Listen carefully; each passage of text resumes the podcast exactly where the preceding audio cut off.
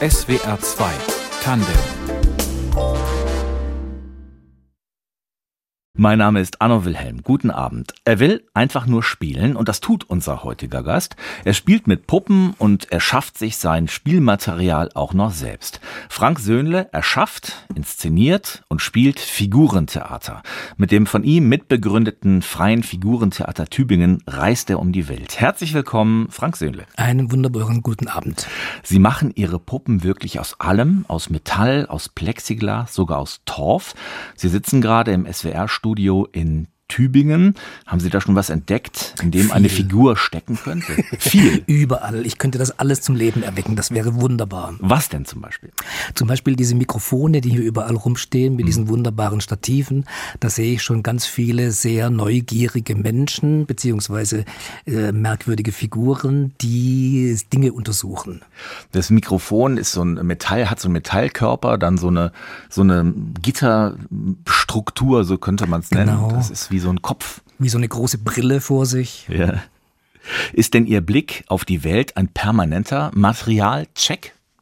Auf jeden Fall, aber nicht nur Materialcheck, sondern auch Bewegungscheck. Also wie bewegen sich Dinge, wo sind Bewegungen interessant, wo lässt sich theatralisch was rausholen, was erzählen, das interessiert mich eigentlich immer.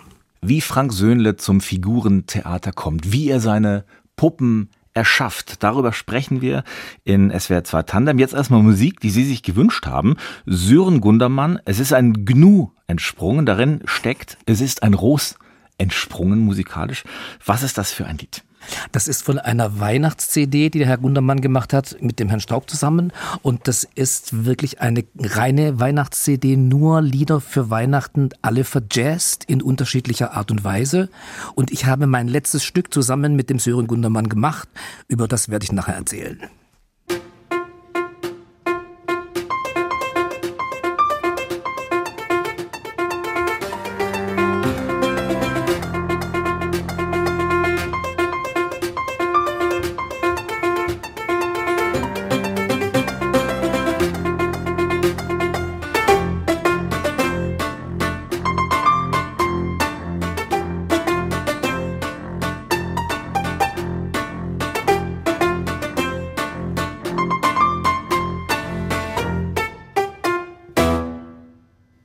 Aus Bürsten werden lebende Wesen, Papiertücher fliegen wie Drachen durch die Luft, Klavierteile bringt er zum Tanzen. Kaum ein Material, das unser heutiger Gast Frank Söhnle nicht in eine Figur verwandeln kann, mit der er dann Theater spielt, Figurentheater.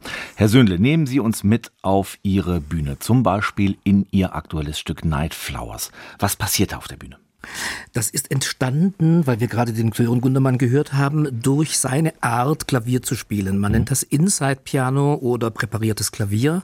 Und wir haben bei einer anderen Produktion zusammengearbeitet und ich habe sofort gemerkt, das ist Figurentheatermusik.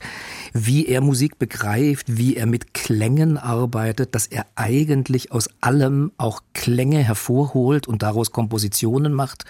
So ähnlich ist es bei mir mit den Bewegungen.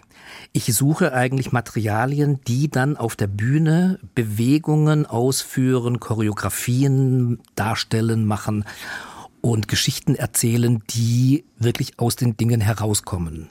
Und zum Beispiel bei diesem Stück Night Flowers, was wir zusammen gemacht haben, haben wir so begonnen, dass wir zusammen ein Klavier auseinandergebaut haben. Und äh, fanden das so großartig. Also wir, wir können das nur allen Duos empfehlen, dass man gemeinsam mal ein Klavier auseinanderbaut. da lernt man sich sehr gut kennen. Ja. Und aus diesen Klavierteilen habe ich dann hinterher die Figuren gebaut. Also Sie haben das Klavier nicht wieder zusammengebaut, sondern die Einzelteile für Ihre Figuren genau. verwendet. Ja, wie so ein Manager-Training möglicherweise. Ne? Ein Klavier mal zusammen auseinanderbauen. Absolut, genau, genau. Und das Zusammenbauen, das wäre dann noch eine, eine zweite Stufe. Die ist dann wesentlich komplizierter, glaube ich. Jetzt haben Sie aus diesen Klavierteilen zum Beispiel eine Tänzerin gemacht, eine fragile Tänzerin, auch so eine Art Insekt aus diesen kleinen Hämmern.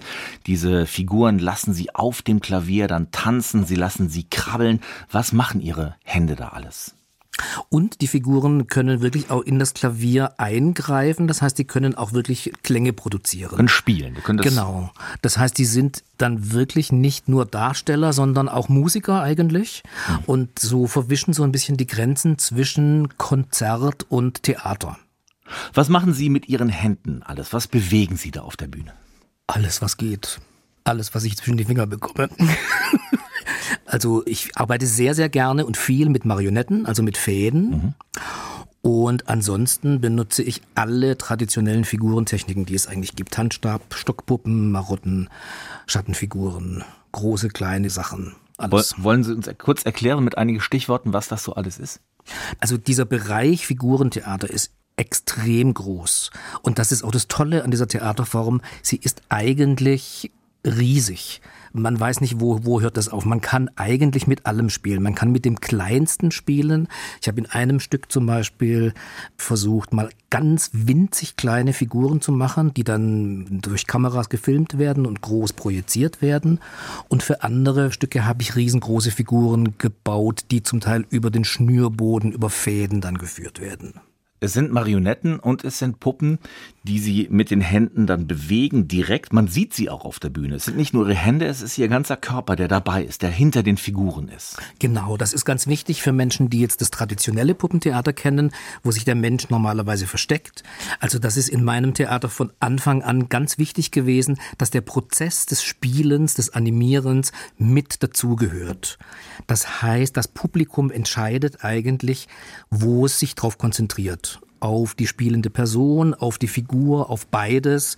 Meistens wandert der Blick hin und her. Und trotzdem erzählen viele Leute, dass das der Magie des Figurentheaters überhaupt nichts anhat, dass es im Gegenteil sogar noch spannender ist. Und ich versuche das immer so zu erklären, man macht eigentlich aus dem Zuschauer einen Komplizen. Mhm. Man sagt, guckt mal, ich weiß, ihr wisst, diese Figur lebt nicht aber das sieht doch aus, als ob sie lebt. Und der Zuschauer sagt als Komplize, ja, das glaube ich, die lebt jetzt.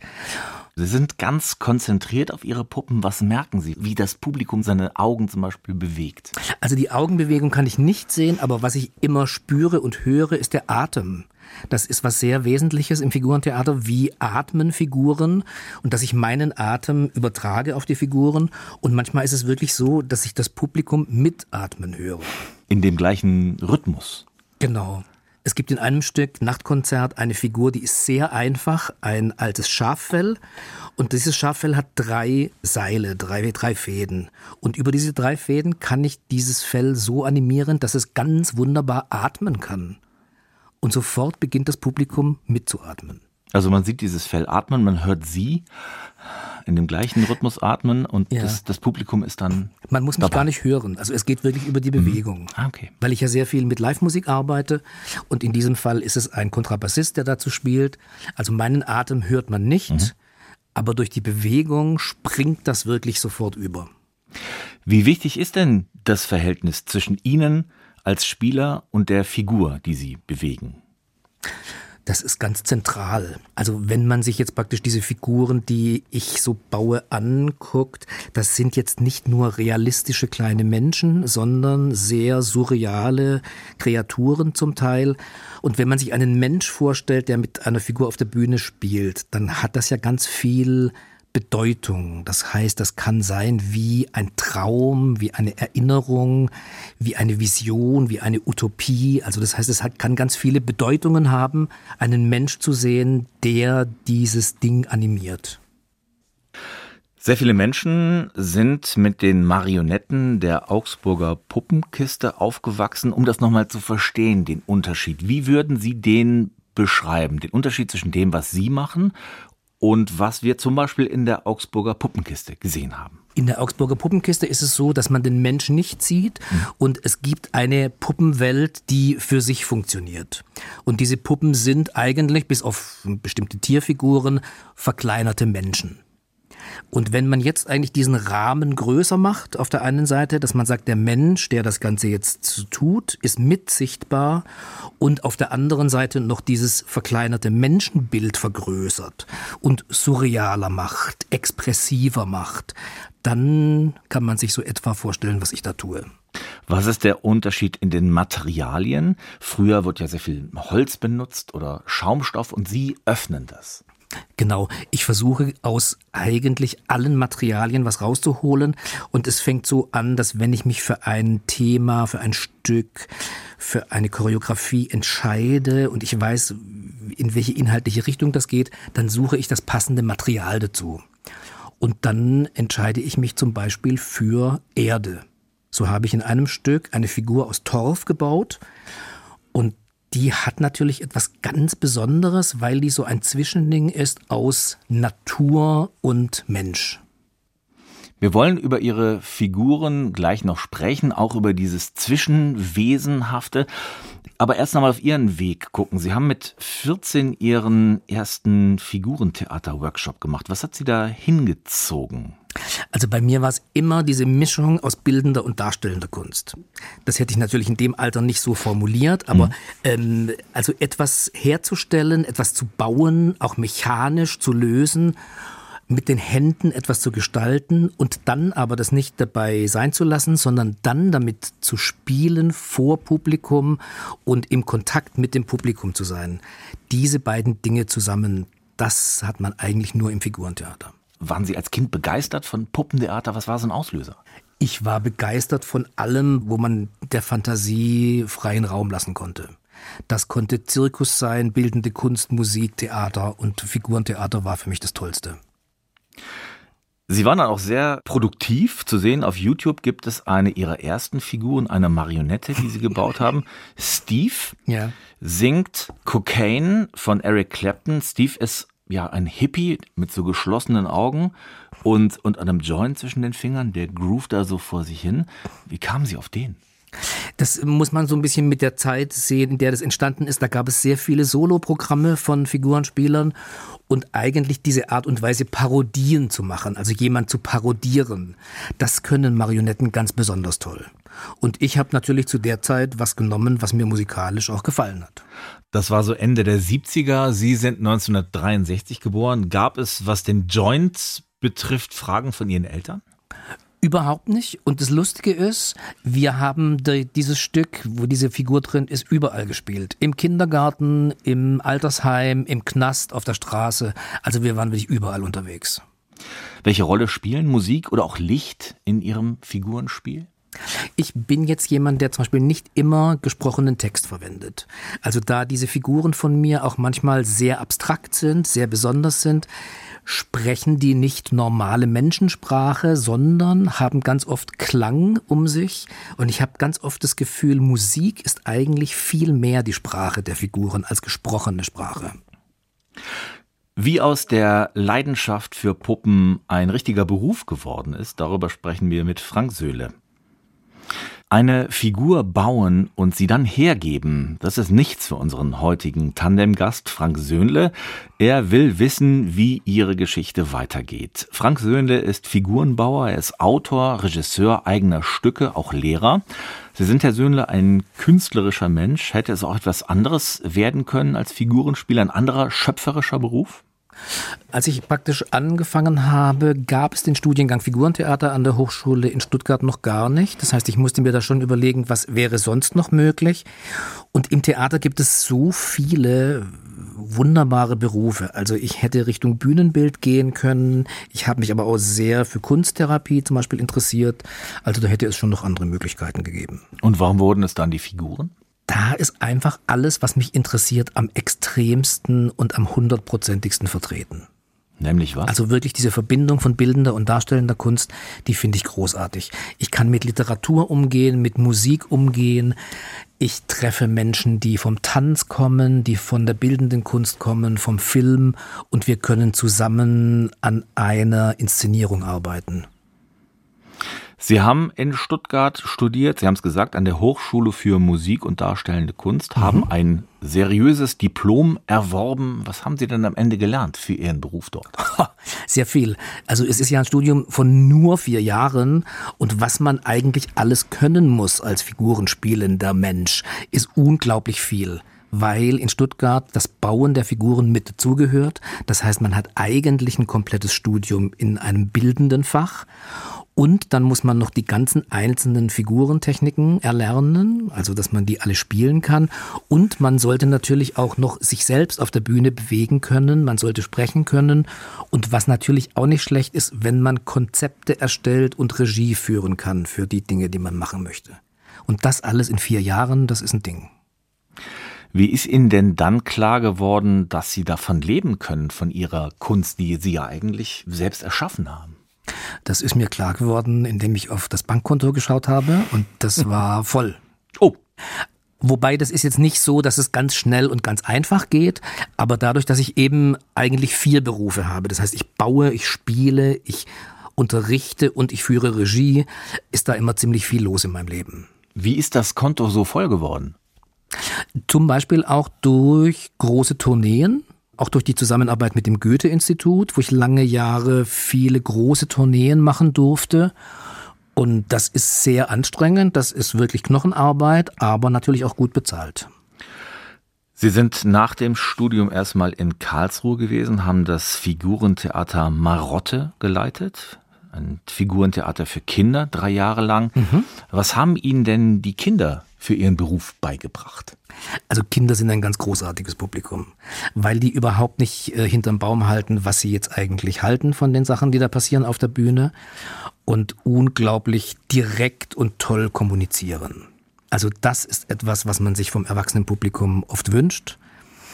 Und ansonsten habe ich wahnsinnig gerne für Kinder gespielt, aber was mich immer mehr interessiert hat, war der erwachsene Zuschauer. Und warum? Weil ich ganz anders mit Inhalten arbeiten kann, mit Abstraktionen, mit Literatur, die ich Kindern noch nicht zumuten kann. Worin lag der genaue Unterschied dann? Wie sieht das auf der Bühne konkret aus, der Unterschied? Geschichten für Kinder sind eigentlich geschlossene Geschichten mit einem Anfang, einer Mitte und einem Ende. Und was ich eigentlich auf der Bühne jetzt für Erwachsene versuche, hat ganz vorsichtig formuliert vielleicht mehr mit Lyrik zu tun. Das heißt, es ist viel assoziativer und der Zuschauer bringt seine eigene Geschichte mit ein und sieht sich sozusagen in dieser lyrischen Vorstellung. Und das ist natürlich was, was mit Kindern ganz anders funktioniert, weil sie viel weniger Lebenserfahrung mitbringen. Das müssen Sie mir erklären. Wie funktioniert die Verbindung aus Ihrer Lyrik und dem, was das Publikum mitbringt? Wo verbindet sich das? Also gerade in den Assoziationsräumen, die jetzt zum Beispiel ein erwachsener Mensch mitbringt, wenn ich jetzt ein Stück über den Tod mache und ich habe Publikum da sitzen in einem mittleren bis hohen Alter, dann gibt es da natürlich ganz viele Dinge, an die sie da andocken können inhaltlich. Für das Kind ist das sehr abstrakt. Sie spielen Ihre Stücke in Ihrem eigenen Figurentheater, das Sie 1991 in Tübingen gegründet haben, das Freie Figurentheater Tübingen, damals noch ohne festen Spielort. Wie etabliert man so ein Figurentheater? Also 91 hatten wir eben noch keinen Spielort und es gab nur ähm, Gastspielorte und das war zu der Zeit nicht so einfach, da auch wirklich mit Stücken für Erwachsene durchzuhalten. Einfach weil es wenig Theater gab, die das programmiert haben. Aber das wurde seitdem wirklich immer mehr. Es gibt mittlerweile sehr viele Plätze, die Figurentheater programmieren. Es gibt eine große Festivalszene ja. und es gibt eine große internationale Festivalszene. Und da meine Stücke nicht immer mit Sprache funktionieren, sondern zum Teil ganz wortlos sind, war natürlich auch der internationale Markt von Anfang an offen dafür. Also in China wird ein Stück, Ihr Stück genauso verstanden wie hier bei uns in Deutschland. Wenn es sich nicht um Dinge handelt, die an bestimmte kulturelle Rituale angelehnt sind, dann ja. Hm. Und das ist, glaube ich, das Tolle auch am Figurentheater, weil es wirklich sehr tief geht, weil es ganz oft Bilder trifft, die ganz tief in uns stecken und eine Besucherin in Taiwan eigentlich ähnlich damit umgeht wie ein Besucher in Stockholm. Sie haben inzwischen auch einen festen Ort, an dem Sie auftreten. Das ist das ehemalige Vereinsheim des Alpvereins in Tübingen. Mhm. Das ist eigentlich Ihre Probebühne, aber da kann man Sie auch besuchen, da kann man auch kommen und Sie angucken. Wie hat sich dadurch Ihre Arbeit verändert, dass Sie jetzt einen festen Ort haben? Das ist sehr schön, weil natürlich dadurch das Tübinger Publikum uns einfach viel öfter und kontinuierlicher sehen kann und wirklich auch so mitkriegt, ah, wie verändert sich die Arbeit, was ist neu, wer kommt neu dazu.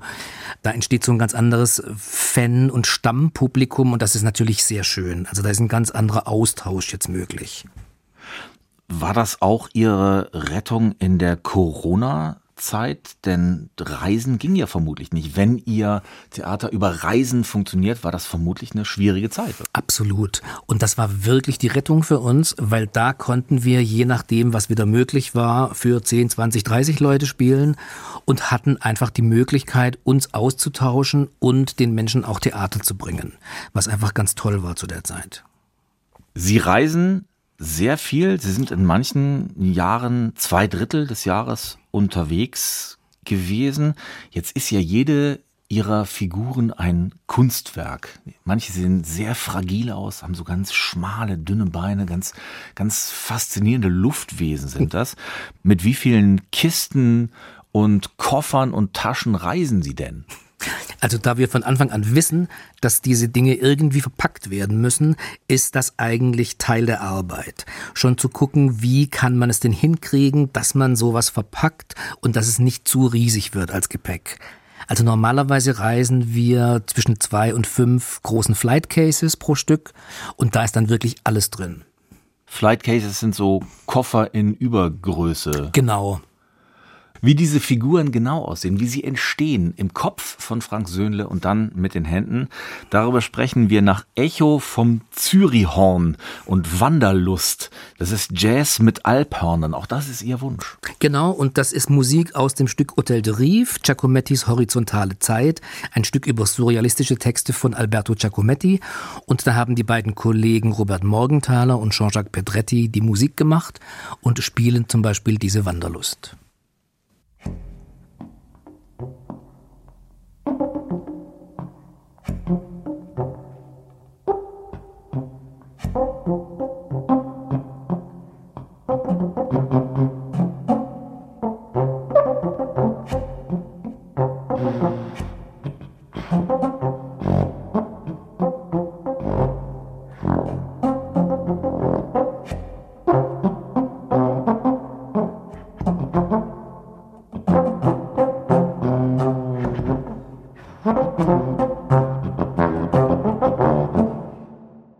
Wenn unser heutiger Tandemgast Frank Söhnle mit Essen fertig ist, dann kann es sein, dass eine seiner kommenden Figuren auf dem Teller zurückbleibt. Frank Söhnle spielt Figurentheater, er führt Regie und er baut seine Puppen selbst. Und Hühnerknochen, die können unter seinen Händen zu fragilen Gliedmaßen zum Beispiel einer Tänzerin werden. Herr Söhnle, wir haben es eben schon mal so ganz kurz gehabt, wie Ihre Stücke entstehen. Was ist denn da zuerst in Ihrem Kopf? Die Geschichte oder die Figuren? Im Endeffekt hängt es immer zusammen. Also es gibt eigentlich Themen, die schwirren mir im Kopf rum, dann finde ich plötzlich einen Text, eventuell sehe ich eine Ausstellung, sehe Bilder, sehe eine bestimmte ästhetische Annäherung an Themen und plötzlich ballt sich das so zusammen als Konzept und man merkt, ah, es wird dieser Text mit dieser Art von Musik und die Figuren müssen aus diesem Material sein. Und diese Materialien geben Sie dann genau an auf Ihrer Webseite, welches Material wird für welche Figur verwendet. Da sind dann dabei Holz, Lehm, wir haben schon gesprochen über Torf oder eben Hühnerknochen. Wie kommen Sie denn auf diese Materialien? Es gibt ja, so wie ich es verstanden habe, eigentlich keine Beschränkung. Nee, es gibt keine Beschränkung. Ich habe auch schon Figuren aus gefrorenem Wasser gemacht, also aus Eis, die dann praktisch während der Vorstellung zerschmolzen sind. Und das ist natürlich auch ganz toll, weil diese Figuren lösen sich wirklich auf. Also die Länge des Stückes ist dann praktisch auch die Länge, bis die Figuren verschwinden. Und die Geschichte bei den Hühnerknochen kommt eigentlich aus dem Stück, das wir bearbeitet haben. Das war ein Roman von David Grossmann, Stichwort Liebe. Und darin kommt ein Großvater vor, der immer Hühnerbollen isst, so nennt er das, also Hühner Hühnerstücke. Ja. Genau. Und die Figur des Großvaters, die ich dann gemacht habe, dem habe ich praktisch Hände aus Hühnerknochen gemacht. Ich hänge in Gedanken noch an dem Eis. Ja. Was war das denn für eine Figur aus Eis?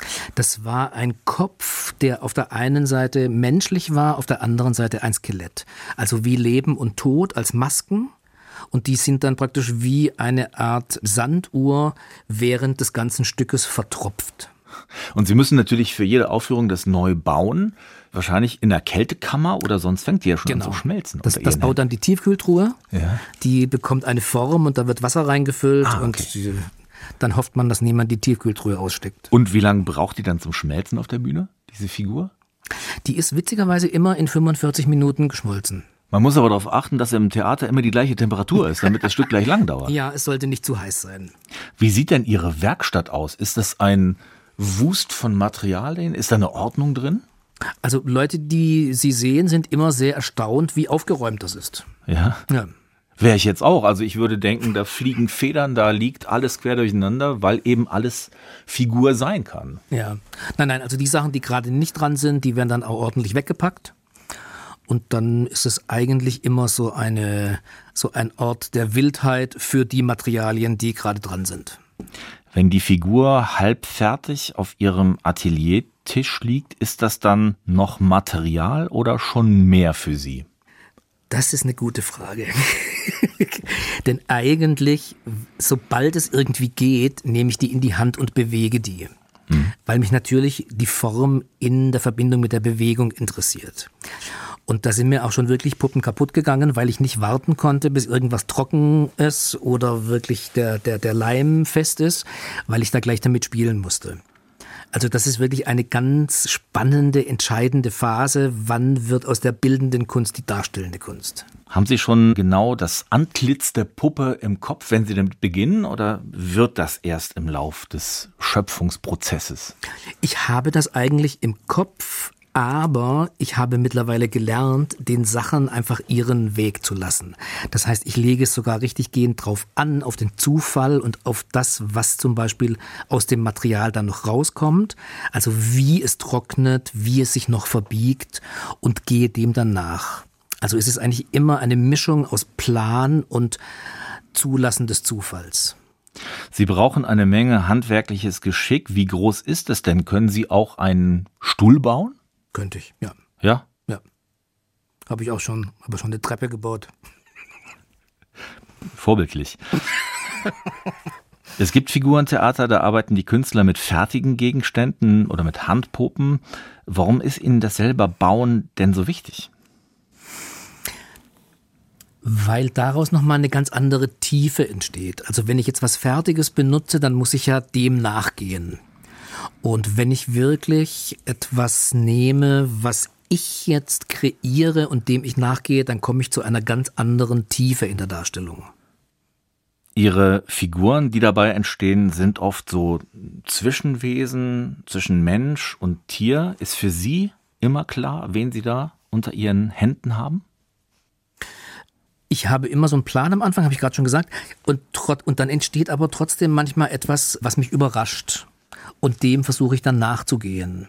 Also das werden wahrscheinlich viele Menschen so beschreiben, die künstlerisch tätig sind, dass man so denkt, man weiß, was man will und es geht plötzlich ganz woanders hin und am Ende denkt man, ah, nein, genau das wollte ich doch eigentlich machen. Also das Unterbewusstsein spielt da auch eine ganz große Rolle. Und das eben zuzulassen und dem nachzugehen, das ist ganz wichtig. Haben Sie eine Lieblingsfigur? Sie haben ja einen, einen, einen riesigen Kosmos. Oh, ich habe verschiedene Lieblingsfiguren. Also es gibt einfach so bestimmte Figuren. Ähm, es gibt zum Beispiel eine Tänzerin, das ist so eine alte, dicke Frau. Die hat so eine tolle Ausstrahlung. Wenn ich die in die Hand nehme und mit ihr spiele, ich habe gute Laune. Was ist das für ein Material und wie sieht die aus, die Frau? Die ist aus Holz geschnitzt und hat einen schwarzen Umhang an, sieht ein bisschen aus wie eine spanische Mama und ähm, hat einen ganz tollen Hüftschwung und eine ganz toll, eine ganz tolle Ausstrahlung, ein unglaubliches Grinsen. Aber sie nimmt einen einfach von der Bewegung her sofort mit in eine Welt, in der es eigentlich nur Schmunzeln gibt. Und dieser Hüftschwung ist Ihr Werk. Na, Unser Gast in SWR 2 Tandem, der Figurenspieler Frank Söhnle, ist ein Weltreisender. Er reist dabei stets in Begleitung. Natürlich sind seine Puppen immer dabei. Herr Söhnle, wie viele Menschen kommen denn mit Ihnen auf Tournee? Das hängt vom Stück ab und das kleinste Stück ist praktisch ein Solostück, da bin ich alleine mit den Figuren auf der Bühne und es gibt eine Technikerin oder einen Techniker dazu. Also zwei Menschen ist sozusagen die kleinste Besetzung und die größte war sechs Personen. Und wie kriegt man das zusammen? Wir haben ja schon eben erzählt, also Sie haben an Fäden kleine Papierstücke hängen und die tanzen da in wilden Choreografien auf der Bühne, werden zum Leben erweckt. Und wenn das mehrere Menschen koordinieren müssen, auch ohne Text, wie versteht man sich da? Wie verständigt man sich? Das ist wie im Tanz eine ganz klare Choreografie, die so eingeprobt wird, so inszeniert wird und dann im jeweiligen Theater an den Raum adaptiert wird. Hm. Sie unterrichten Ihre Kunst auch weltweit in Stuttgart, in Bochum, in Frankreich, in Israel. Was genau unterrichten Sie? Wofür werden Sie denn als Dozent dazugeholt? Also ich werde sehr gerne geholt als Spezialist für die Marionette, weil ich mich da gut auskenne, aber eigentlich um Inszenierungen mit den Studierenden zu machen. Das heißt, ihnen zu vermitteln, wie man von der Idee bis zur fertigen Inszenierung kommt. Wie geht das los? Indem wir uns auf ein Thema einigen, auf einen Text, auf einen Ausgangspunkt und dann eben gemeinsam die Figuren bauen, das Material auswählen, den Raum gestalten, die Kostüme gestalten, mit Text umgehen, so er eine Rolle spielt und das Ganze dann inszenieren. Gibt es sowas wie einen wichtigsten Satz, den Sie Ihren Studierenden auf diesem Weg mitgeben? Also ich zitiere sehr gerne meinen Lehrer, den Professor Albrecht Roser hier in Stuttgart an der Schule, der gesagt hat, man muss lernen, den Figuren zuzuhören. Und das ist ein ganz merkwürdiger Satz, weil man denkt, naja, die sagen ja jetzt nichts. Aber rauszufinden, was die Dinge, die man eventuell selbst gebaut hat, eigentlich möchten und dem nachzugehen und niemandem und nichts seinen Willen aufzudrücken, das ist eine ganz tolle Sache und im Figurentheater eine ganz wichtige Sache. Wenn wir es konkret machen, Sie haben eben diese Figur beschrieben, eine ältere Dame mit einem schwarzen Umhang, die Sie sehr fasziniert. Was haben Sie der abgelauscht? Was hat die Ihnen erzählt? dass man eigentlich durch das Leben gehen kann mit guter Laune. Also ich habe schon gesagt, das ist so eine gute Laune-Figur, die mhm. nehme ich in die Hand und bin eigentlich am Kichern und Schmunzeln und es geht mir gut. Und sowas kann aus einer Figur wirklich rauskommen. Also das ist wie ein Instrument, das man in die Hand nimmt und der Klang erheitert einen sofort und nimmt einen mit in eine sehr gute Ebene. Sie haben ein Riesenspektrum, Sie bauen diese Puppen, Sie schreiben die Stücke, inszenieren sie, spielen sie. Was machen Sie am liebsten davon? Eigentlich alles abwechselnd und von nichts zu viel. Ich merke, wenn ich zum Beispiel zu viel inszeniere in einem Jahr, dass mir das Spielen oder das Bauen fehlt. Also diese Phase in der Werkstatt, eigentlich allein mit dem Material zu sein und Lösungen zu finden, Formen zu finden, ist mir ganz wichtig. Das Spiel auf der Bühne, die Kommunikation mit den Zuschauern ist mir wahnsinnig wertvoll und eben die Auseinandersetzung mit jetzt jüngeren Generationen, das Weitergeben, das Erfahren, was da passiert, das ist auch was ganz Wichtiges. Wenn Sie gleich nach Hause kommen, hängen und sitzen da Figuren schon auf ihren Möbeln in ihrer Wohnung und warten auf Sie? Also in der Werkstatt, da sitzen sie auf den Möbeln und warten auf mich, aber schon im ersten Stock, wo ich wohne, sitzen sie nicht mehr. Das sind getrennte Welten. Die überschneiden sich schon mal so dann und wann, aber eigentlich sind sie getrennt. Wir hören gleich noch Ratton X mit dem wunderbaren Titel Pferd. So, so, heißt der Song. Das ist auch ein Wunsch. Was steckt dahinter? Das ist ein Duo, Stefan Mertin aus Hamburg und Johannes Frisch aus Karlsruhe, die seit 91 eigentlich für uns ganz wunderbare Theatermusiken komponieren. Und das Pferd kommt aus dem Stück Salto Lamento. Das war ein Stück über Totentänze. Und darin gab es ein ganz wunderbares Pferd, das zu dieser Musik getanzt hat. Pferd von Redden X. Der Figurenspieler und Bauer Frank Söhnle war zu Gast in SWR 2 Tandem. Ganz herzlichen Dank für Ihren Besuch. Wunderbar, hat großen Spaß gemacht. Redaktion der Sendung Elinor Krogmann, Musik Tristan Reiling und unser Gast Frank Söhnle. Mein Name ist Anno Wilhelm. Schönen Abend.